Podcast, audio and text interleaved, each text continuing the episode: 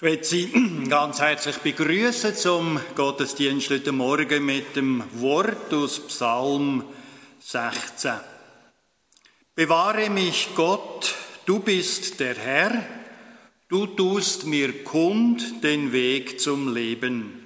Vor dir ist Freude die Fülle und Wonne zu deiner Rechten ewiglich. Es Lied, der Psalm 16 vom König David. Es ist eigentlich, wenn ihr so wollt, ein eindrückliches Gebet. Und es ist gut, dass wir uns immer wieder daran erinnern, dass Gott unsere Gebet erhört. Wir wissen es alle, es ist nicht immer so, wie wir es da gern hätten, aber Gott lost auf unser Reden. Ich habe von einer Frau gehört, sie ist von einer schweren Operation gestanden. Eine Frau, wie jedes, ja, wie es viele gibt, sie hat bis anhin eigentlich nie groß etwas mit Gott oder dem Glauben können anfangen. Aber jetzt ist sie auf dem Operationstisch gelegen, schon ein bisschen benommen von den ersten Tabletten und von den ersten Teilen von der Anästhesie. Und dann hat sie gehört, wie der Arzt zu jemandem gesagt hat, der neben dran gestanden ist, irgendeine Pflegefachfrau, man sollte so Sachen nicht am Krankenbett oder Operationsbett sagen. Also die Chancen stehen eigentlich schlecht für die Operation. Und die Frau hat das halt mitbekommen. Man muss eben aufpassen, was man sagt. Und sie hat schon Angst bekommen. Zwei Minuten vor der Narkose hat sie zum ersten Mal in ihrem Leben zu Jesus betet und hat gesagt, Herr, hilf doch und red auch meine Seele. Das Gebet, das ist offenbar eben auch nicht ganz leislich das hat der Arzt mitbekommen und hat darauf aber abfällig gemeint, jetzt fängt die auch noch an beten. Kaum hat das Gebet dann zu Ende gesprochen, hat Narkose gewirkt und die Operation ist gelungen. Aber was für die Frau wichtiger war, ist, das Gebet hat ihr Leben verwandelt. Und sie hat gesagt, ich habe durch die schwere Zeit durch den Weg zum ewigen Leben gefunden. Und das ist ja eigentlich noch wichtiger als eine gelungene Herzoperation. Bei ihm ist es tatsächlich so, du tust mir kund zum Weg zum Leben, vor dir ist Freude die Fülle und wohne zu deiner Rechten ewiglich. Man kann es immer wieder erfahren, im Gebet, im Vertrauen, dass unser Gott und Herr hilft. Und das haben wir am heutigen Tag auch wieder ganz neu uns darüber freuen. Es ist eine Zeit zwischen Karfreitag und Ostern auf der einen Seite und der Himmelfahrt auf der anderen Seite. In 14 Tagen, wenn es Gott will, werde ich dann zu der Himmelfahrt etwas sagen. Wir singen aber zum Anfang nochmal ein Osterlied, 480, Vers 1 bis 4.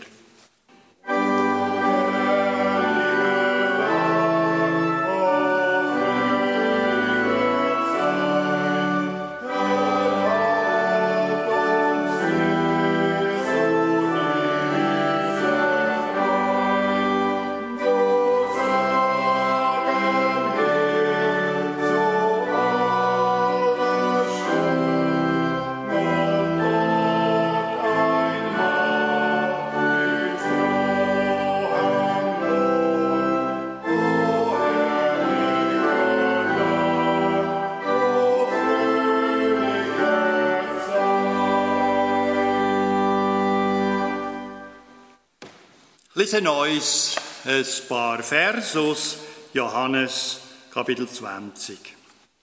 Maria aber stand draußen vor dem Grab und weinte. Als sie nun weinte, schaute sie in das Grab und sieht zwei Engel in weißen Gewändern sitzen.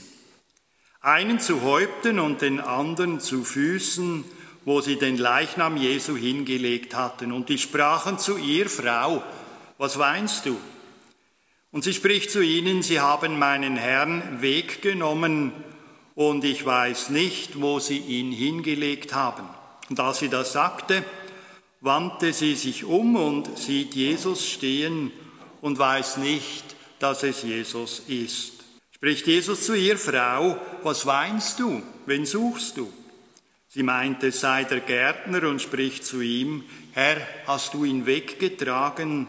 So sage mir, wo du ihn hingelegt hast, dann will ich ihn holen. Spricht Jesus zu ihr, Maria.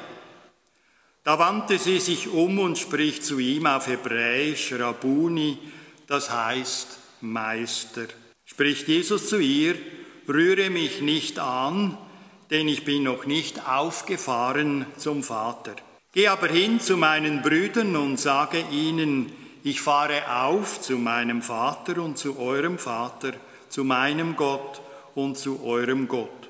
Maria von Magdala geht und verkündet den Jüngern, ich habe den Herrn gesehen und das hat er zu mir gesagt. Wir wollen aufstehen zum Betten. Wir sind dankbar, Herr Jesus Christus, Gerade auch für die Zeit zwischen Ostern und Himmelfahrt, wo im Kirchenjahr immer wieder der Gedanke vom Loben und Danken aufklingt. Gerade auch der heutige Sonntag Kantate. Wir sind dankbar, dass wir in all dem Leid und Elend von dieser Welt auch immer wieder dürfen den Blick zu dir erheben, einem auferstandenen Herr, einem Heiland von dieser Welt. Dem Herr, wo alle Not zu sagen ist und wir alles dürfen dann befehlen, was uns bewegt. Und wir sind dankbar, dass auch du immer wieder uns die Augen auftust, wie es damals bei der Maria passiert ist, dass sie dich erkannt hat. Und das schenkst du uns auch an dem heutigen Morgen. Begegne du uns in deinem lebendigen Wort und segne uns, begleite uns auch in die weitere Woche inne. Wir vertrauen auf dich. Amen. Wir sitzen. Die einen oder anderen kennen vielleicht Albert Camus. Albert Camus war ein bekannter Philosoph und Dichter und Dramatiker und Romanschreiber im 20. Jahrhundert, im Jahr 1957 hat er den Nobelpreis für Literatur bekommen. Er hat sich zwar immer als Atheisten bezeichnet, ist aber nie ganz vom christlichen Glauben losgekommen. Albert Camus hat einmal gesagt, Christus ist gekommen, um die zwei Hauptprobleme des Menschen zu lösen, das Böse und den Tod.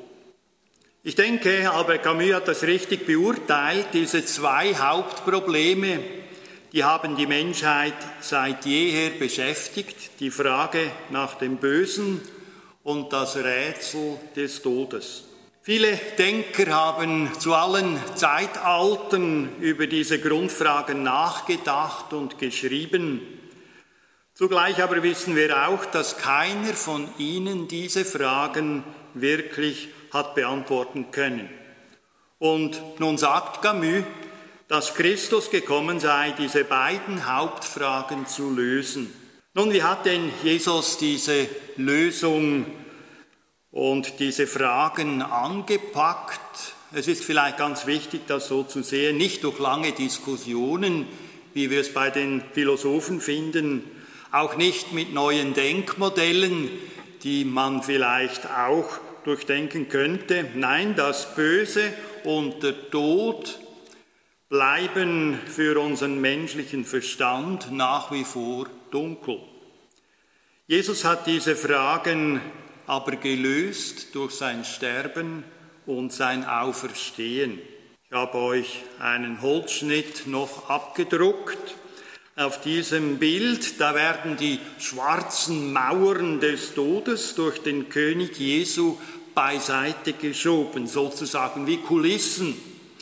Und dabei wird Jesus in der Form des Kreuzes sichtbar. So könnte man sagen, sieht also Gottes Antwort aus.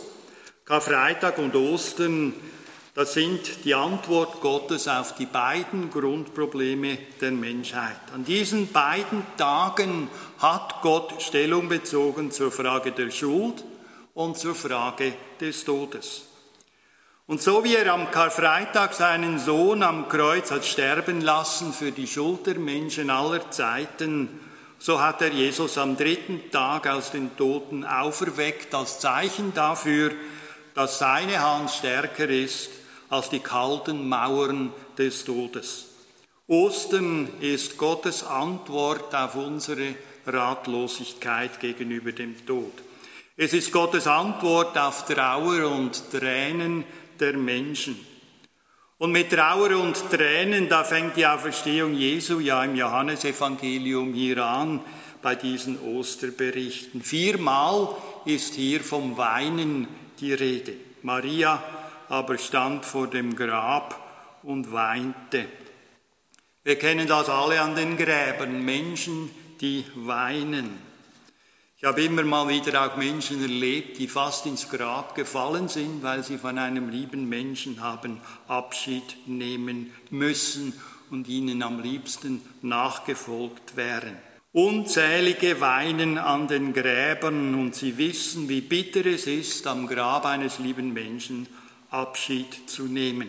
Denn ein Grab ist ja nicht einfach ein Loch in der Erde. Das Grab dokumentiert ganz brutal das Ende alles Irdischen und Lebendigen. Am offenen Grab wird deutlich, wie unwiderruflich der Abschied von Menschen ist. Gerade für Menschen, die nichts von der Auferstehung halten. Auch wenn wir unsere Gräber mit noch so vielen Blumen und Kränzen zuschütten, ich habe Beerdigungen erlebt, da hat man nur Blumen und Kränze gesehen, einen ganzen Hügel voll. Der Grabstein bleibt ein Grenzstein. Er schneidet das Zusammengehörige auseinander, er scheidet das Leben vom Tod und so weinen wir an den Gräbern, weil der Tod so unwiderruflich scheint. Viele auch in Umfragen kann man das lesen, glauben zwar irgendwie an ein Weiterleben nach dem Tod, für die große Mehrzahl aber ist es nur ein Weiterleben so als flatterndes Fluidum irgendwo in einer großen Weltseele. Der große deutsche Quizmaster Hans-Joachim Kuhlenkampf, wir Eltern kennen ihn ja noch, er hat am Ende seiner schweren Krebserkrankung, er ist etwa mit 76 gestorben, das Ganze etwas tröstlicher formuliert. Er hat einmal gesagt, kurz vor seinem Tod, ich weiß nicht, wohin ich gehe, aber ich gehe nicht ohne Hoffnung.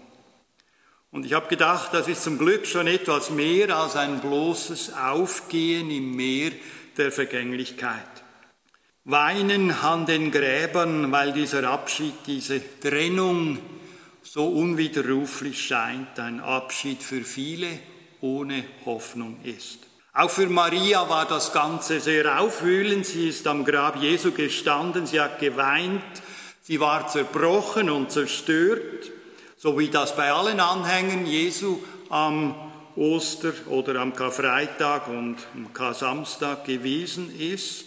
Und natürlich die Frage ist das Ganze einfach zu Ende hat das Nachfolgesystem mit Jesus ausgedient? Was ist nun mit seinen vollmächtigen Worten, mit seinen machtvollen Taten? Und die Erwartungen, die sie alle auf Jesus gesetzt hatten, die waren zerbrochen und zerronnen. Und so steht Maria am Grab und weint. Tränen der Trauer, der Enttäuschung. Und die Frage ist das Ganze jetzt zu Ende. Und vor allem auch hat der Tod doch das letzte Wort. Hat er den Sieg behalten über Jesus, der doch nach eigenen Worten der Sohn Gottes war, ist die Macht des Todes stärker als die Macht Gottes. Noch einmal Albert Camus, Christus ist gekommen, um die zwei Hauptprobleme des Menschen zu lösen, das Böse und den Tod. Man könnte sagen, das Böse, das ist Karfreitag, die Lösung von Karfreitag und Ostern, das ist die Lösung der Todesfrage. Und wie wird es nun Ostern für Maria am Grab Jesu? Merkwürdig nicht, indem sie wahrgenommen hat, dass das Grab Jesu leer war. Das leere Grab hat ihre Trauer nicht vertrieben. Nicht einmal die Begegnung mit den Engeln hat ihr weitergeholfen. Das leere Grab allein macht noch nicht Ostern, obwohl ich ganz klar festhalten möchte, das Grab war leer. Das war keine Illusion, die hier Maria erlebt hat. Aber das leere Grab allein, das empfacht noch nicht unseren Glauben. Jesus Christus selbst ist es, der durch seine Begegnung mit der trauenden Maria am Grab ein Neues schafft. Erst die Begegnung mit dem Auferstandenen lässt es für Maria Ostern werden. Ostern hängt also am Auferstandenen, an seiner Person, an seinem Wort, und er ist es, der in unser Dunkel hinein das Licht bringt. Er ist es, der die Ratlosigkeit erhält. Der Dichter Rudolf Alexander Schröder, der hat es poetisch schön so gesagt, Gott ist es, der unser Fragen schweigt. Also ein Wort, der natürlich kein Primarschüler so schreiben dürfte, denn das passt irgendwie nicht ganz zusammen. Aber eben Schröder war ein Poet, ein Liederdichter. Wir haben ja auch einige Lieder von ihm in unserem Gesangbuch. Wir werden dann am Schluss das zweite noch äh, singen. Alexander, Rudolf Alexander Schröder hat vom Atheismus zum lebendigen Glauben an Gott gefunden. Mehr davon zum Schluss. Ja, Jesus handelt und wirkt in diesem Bericht eher ganz allein. Das Erste, was hier auffällt, Jesus gibt sich zu erkennen durch sein Wort. Maria hat ja anfänglich den Auferstandenen nicht erkannt. Die einen sagen, ja, die, die Augen waren verklebt, oder? Sie hat so sehr geweint, dass alles zugeschwollen war. Sie hat ihn für einen Gärtner gehalten. Aber ich, die andere Frage ist natürlich schon die, hat es nicht auch einen geistlichen Hintergrund hier? Hat sie einfach Jesus nicht erkennen können, weil ihr das Zutrauen und der Glaube gefehlt hat. Und ich habe mich auch gefragt, ob wir denn Jesus, den Sohn Gottes, erkennen. Sicher, wir halten ihn nicht für einen Friedhofgärtner, das ist klar, aber für viele ist Jesus ja bloß ein Großer in der Weltgeschichte. Man reiht ihn ein in die lange Reihe der Religionsstifter wie Buddha, Konfuzius oder Laoze. Oder man sieht in ihm einen Vorkämpfer für den Frieden und das Edle, wie das Mahatma Gandhi gesehen hat. Aber solange wir Jesus in dieser Umgebung drin sehen, reihen wir uns eben ein in all diese Menschengruppen, die Jesus nicht recht erkennen. Wir sind ihm nicht einmal auf der Spur, wenn wir ihn einfach auf dieser gleichen Linie wie alle anderen sehen. Einer unter anderen aber das ist nicht Jesus Christus, so wie uns das Neue Testament zeigt. Vor allem ist das nicht der auferstandene Herr Jesus Christus nach Ostern. Maria erkennt ihn also nicht mit ihren Augen, weder seine Gestalt noch sein Gesicht, nicht einmal seine Stimme. Nichts von der äußeren Erscheinung ist ihr bekannt. Sie erkennt ihn erst als etwas ganz Charakteristisches geschieht, als Jesus etwas ganz Besonderes tut, als er sie mit dem Namen anspricht, Maria. Die Wirklichkeit der Auferstehung Jesu wird uns also nicht dadurch wahr, dass wir am auferstandenen Jesu bestimmte Äußerlichkeiten wahrnehmen und gelten lassen. Ostern wird es erst dann, wenn uns der Auferstandene beim Namen nennt. Dass er sich uns zu erkennen gibt durch sein Wort, dass er die Einsamkeit, die Leere, die Trauer und die Tränen durchbricht mit seiner Anrede. Maria, mit diesem Wort stellt er die Verbindung her zur Zeit vor Ostern. Und mit dem gleichen Wort schlägt er die Brücke auch zu einem jeden von uns. In Johannes 10 heißt es, der gute Hirte kennt seine Schafe sogar mit Namen. Johannes 10,3. Und Jesus sagt, ich bin der gute Hirte und meine Schafe hören meine Stimme und ich kenne sie. Dadurch also, dass er uns beim Namen ruft, gibt Jesus sich als der Auferstandene zu erkennen. Also Maria, Hans, Kathrin, ich habe dich erlöst, ich habe dich bei deinem Namen gerufen, du bist mein. Machen wir immer wieder diesen Vers auf in der Bibel, wenn es zum Beispiel um eine Taufe geht. So tut sich uns Jesus kund. Und er tut das, nicht wir können es tun. Wir brauchen allerdings auch nicht ein Leben lang Gottsucher zu bleiben. Gott lässt sich finden, er gibt sich zu erkennen, nicht irgendwo, aber in seinem Wort. Und so stellt Jesus unseren Glauben auf einen festen Grund. Das ist das Zweite hier in der Geschichte. Es geht nun, wie es nicht anders gehen kann. Maria erkennt Jesus und stürzt auf ihn zu. Ihre Augen, ihre Hände, die wollen die Probe machen. Ist es auch wirklich?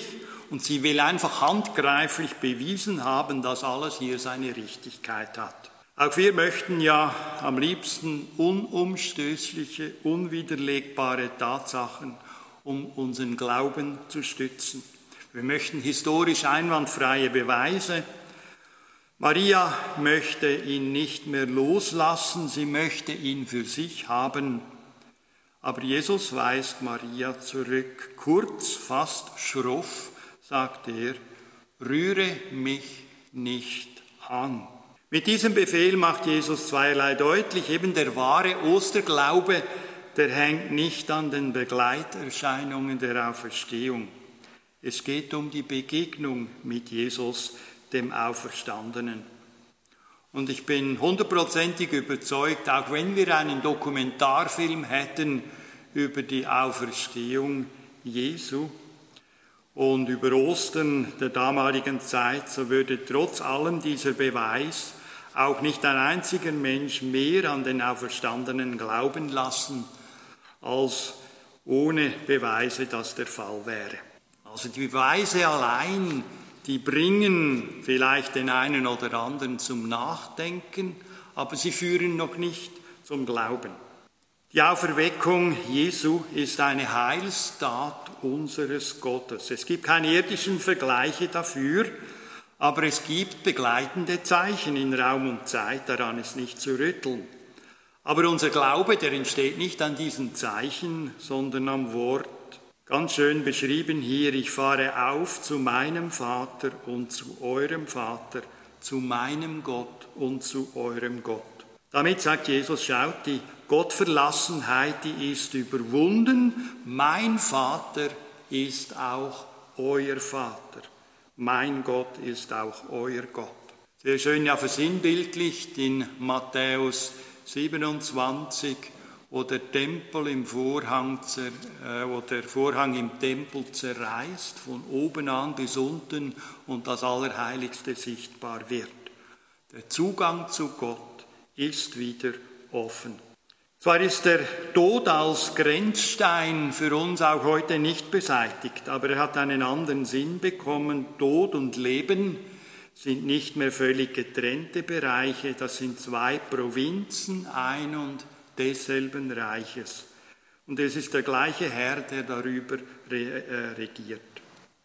Und darum ist das Sterben der Christen seit Ostern nicht mehr ein Hinfahren ins Nichts, nicht ein Aufgehen als Fluidum irgendwie in einer großen Weltseele, sondern eben ein Heimgehen zum Vater.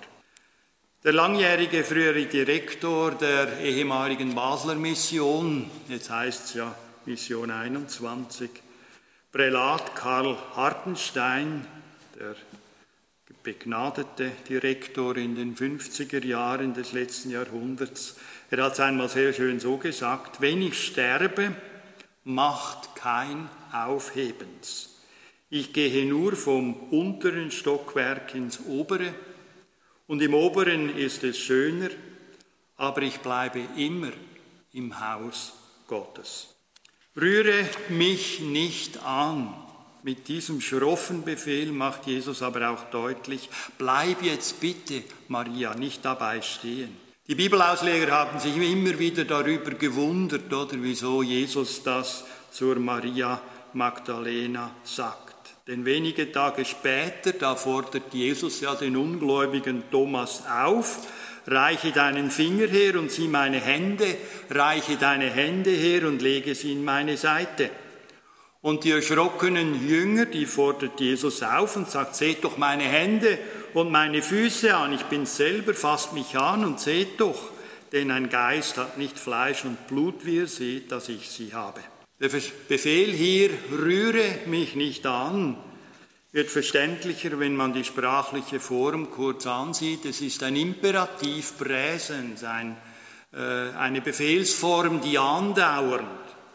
Streng genommen müsste man den Befehl so übersetzen, hör auf, mich dauernd anzufassen, klammere dich nicht dauernd an mich fest, ich gehe bald zu meinem Vater und möchte vorher meine Jünger noch oft, so oft wie möglich sehen. Geh zu ihnen und bring ihnen die gute Nachricht. Ich will keinen Moment der kostbaren Zeit unnütz verschwenden, solange wir noch beieinander sind. Das rühre mich nicht an, wurde dann später zum lateinischen geflügelten Wort noli me tangere, eben äh, fass mich nicht an, berühr mich nicht. Die Bibelübersetzung Hoffnung für alle hat es wohl am besten getroffen. Sie sagt einfach, halte mich nicht fest, geh aber hin zu meinen Brüdern und sag ihnen. Und so geht also Maria Magdalena zu den Jüngern und berichtet ihnen, ich habe den Herrn gesehen und das hat er zu mir gesagt.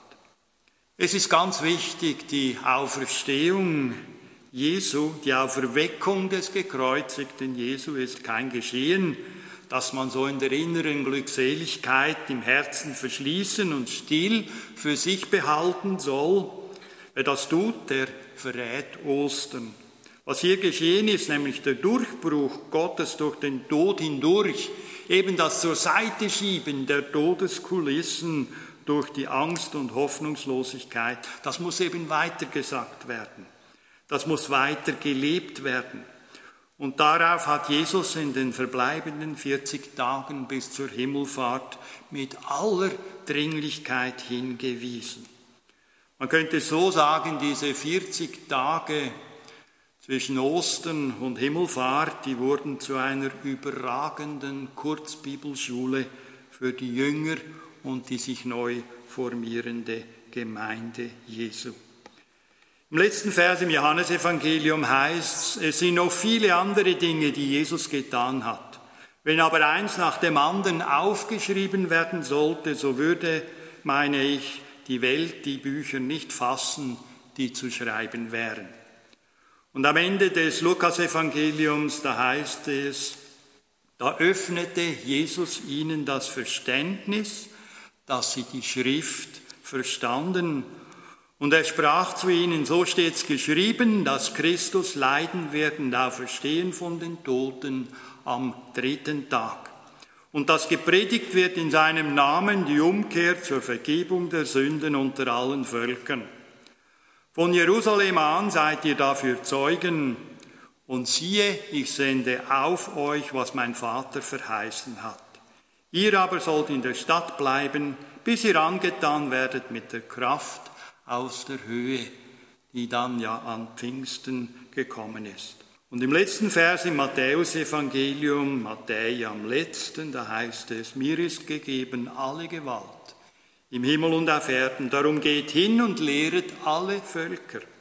Taufet sie auf den Namen des Vaters und des Sohnes und des Heiligen Geistes und lehret sie halten alles, was ich euch befohlen habe. Und siehe, ich bin bei euch alle Tage bis ans Ende der Welt. Die Auferstehung Jesu will uns also in Bewegung setzen. Sie will aufrütteln aus aller Lethargie. Wir sollen es weiter sagen, Gott ist nicht tot, sondern lebt und wirkt. Jesus redet, ruft, hilft, rettet, wenn wir es nur wollen. Dieses Wollen damit komme ich zum Schluss, das nimmt uns Jesus nicht ab. Ich habe mit Albert Camus, dem großen Philosophen und Dichter, begonnen. Mit ihm schließe ich auch. Denn es gibt nicht nur das großartige Wort von ihm, das ich euch am Anfang gelesen habe. Christus ist gekommen, die zwei Hauptprobleme des Menschen zu lösen, das Böse und der Tod. Er hat eben auch gesagt, Christus mag für jemanden gestorben sein, aber jedenfalls nicht für mich. Und ich habe gedacht, wie trostlos, man mag vieles bei Jesus bestaunen, wenn es aber nicht zum persönlichen Vertrauensverhältnis kommt, bleibt stumpf und leer.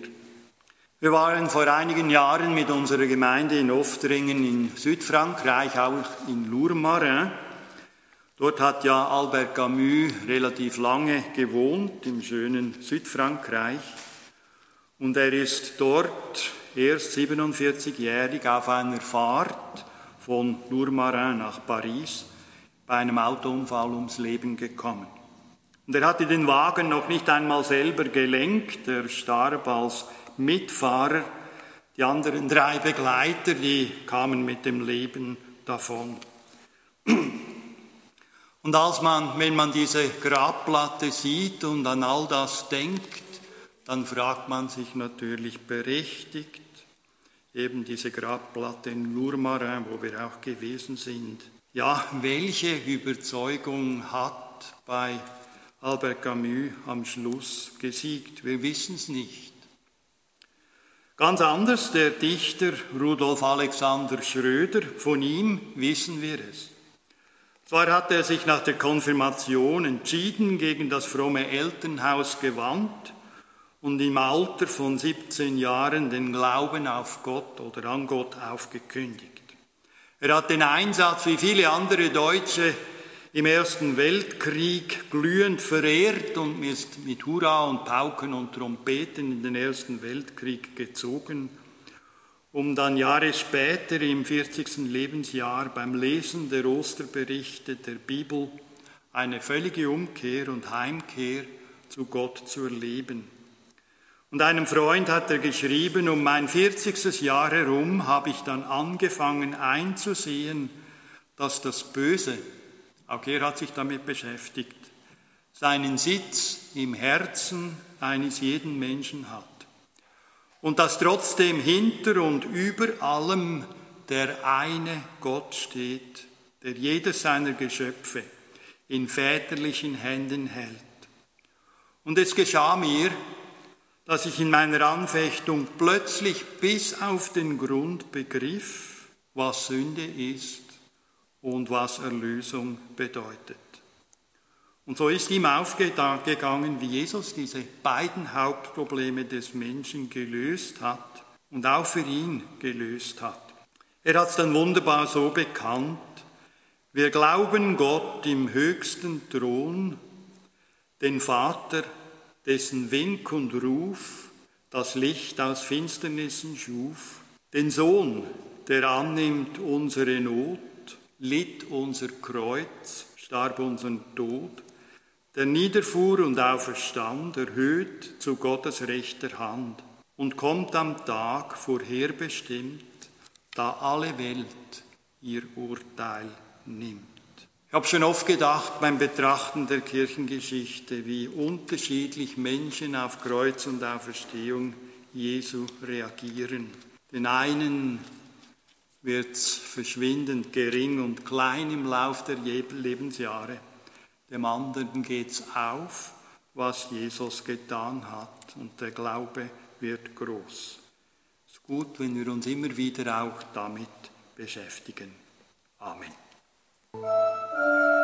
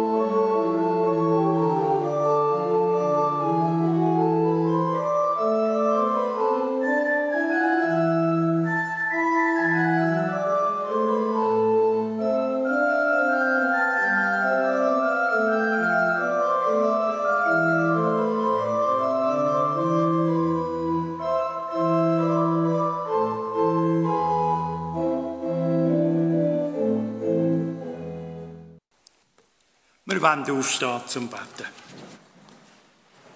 Herr Jesus Christus, dir wollen wir danken, dass wir der Glaube, uns Vertrauen, uns Zutrauen zu dir uns immer wieder neu dürfen schenken. Du bist der auferstandene Herr und an dich dürfen wir uns wenden, weil du alles in deiner Hand haltest. Auch wenn wir vielleicht da oder dort denken, das sei deiner Hand entglitten. Wir wissen trotz allem, dass du zum Ziel kommst, in unserem eigenen Leben und darüber hinaus auch mit dem Leben der Völker und von unserer Welt. Wir sind dankbar, dass wir um die Verstehung wissen und dass wir dürfen wissen, dass du einmal abwischen wirst, alle Tränen von unseren Augen, dass alles Leid, alles Schmerz, alles Elend Vergangenheit sein wird. Und wir sind dankbar, dass wir mit dem Wissen leben und getrost auch in Zukunft gehen dürfen.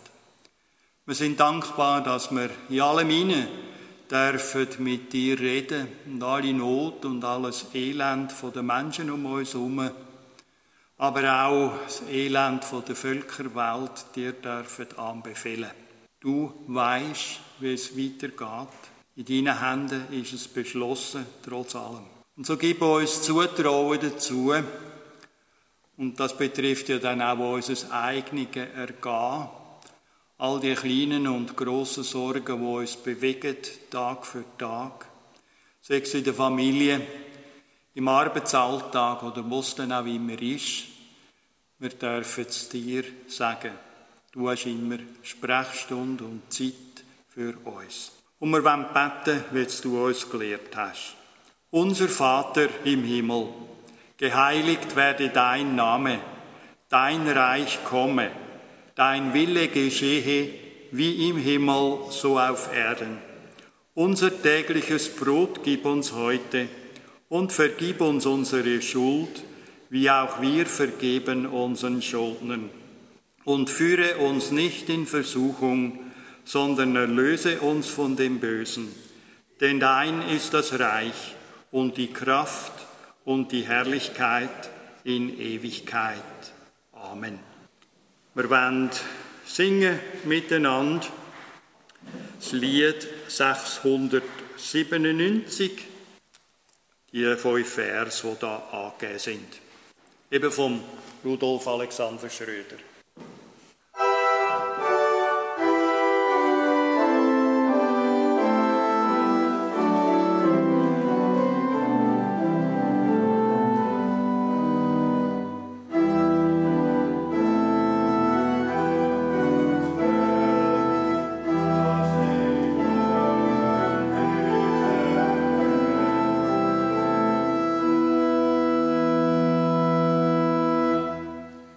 Kollekte vom heutigen Sonntag ist bestimmt für den protestantisch-kirchlichen Hilfsverein. Zum Sagen, wenn wir aufstehen. Die Gnade unseres Herrn Jesus Christus, die Liebe Gottes und die Gemeinschaft des Heiligen Geistes sei mit uns allen. Amen. Ich wünsche Ihnen allen einen guten, frohen, gesegneten Sonntag und eine gute Woche. Viel Freude und Kraft und Zuversicht. Es ist gut, wenn wir von Ostern her leben und mit der Hoffnung vom Evangelium unseren Tag immer wieder neu auch prestieren.